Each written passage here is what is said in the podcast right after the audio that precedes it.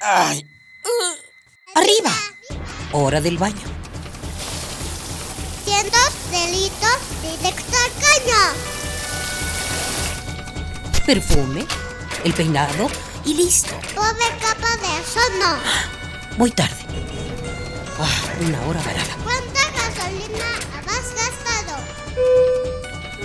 A trabajar, que el sustento hay que ganar. Sacar copias. ¡Eh! ¿Mediodía y no he comido?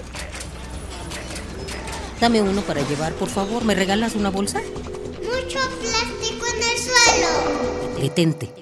¿Miraste tu paso por la Tierra? Es tiempo de conocer mi huella, Tu huella. nuestra huella en el planeta. La ciudad marcha como de costumbre. Nos levantamos, nos damos un baño y los sueños de miles viajan sobre ruedas. Todo parece marchar como siempre, aunque nadie se ha dado cuenta que unos ojos vigilan la metrópoli. ¿Un halcón en la ciudad? A primer oído parece imposible, pero sí, es real. Para nosotros es común encontrar aves pequeñas como las palomas o las tortolitas, que por su carne y tamaño satisfacen el apetito de nuestro vigía. Gracias a que les gusta cazar, los halcones regulan la sobrepoblación de aves que acaban con la vegetación y contaminan el hábitat. Quizás nunca hayas visto volar de cerca un halcón. Eso es porque son hábiles y escurridizos. Además, vuelan a alturas insospechadas. De hecho, les gusta pasearse por campanarios y torres de catedrales. Son todos unos amos y señores del aire. ¿Y si subimos a lo alto de un edificio a ver si logramos verlo? Va. No, pues no encuentro nada. ¿Y tú? Mm, No, tampoco. ¡Eh!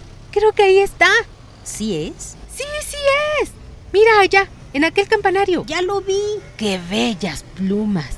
Son tan rayadas como las de una cebra. Es majestuoso. Es increíble que un ser tan imponente habite la ciudad. Sí, somos privilegiados. En nuestra ciudad habitan dos de sus especies, el cernícalo americano y el halcón peregrino. Ojalá que siempre aguarden nuestros cielos citadinos.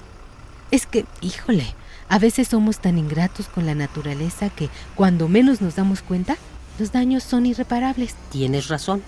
Me acuerdo cuando leí Primavera Silenciosa de Rachel Carson. En una parte decía que si usábamos DDT para acabar con las plagas, podríamos extinguir a las aves del mundo. Y sí lo creo. Mejor alejémonos de los pesticidas. Busquemos otros remedios orgánicos. No me lo vas a creer, pero el jitomate es buenísimo para alejar a los pulgones de las plantas. O las cáscaras de naranja. Si las pones en tus plantas, alejan a las babosas. Sí vale la pena preservar el entorno con tal de tener la dicha de contemplar tan precioso animal.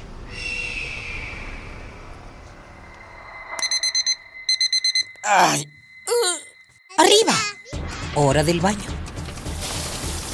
Cientos delitos directo al caño.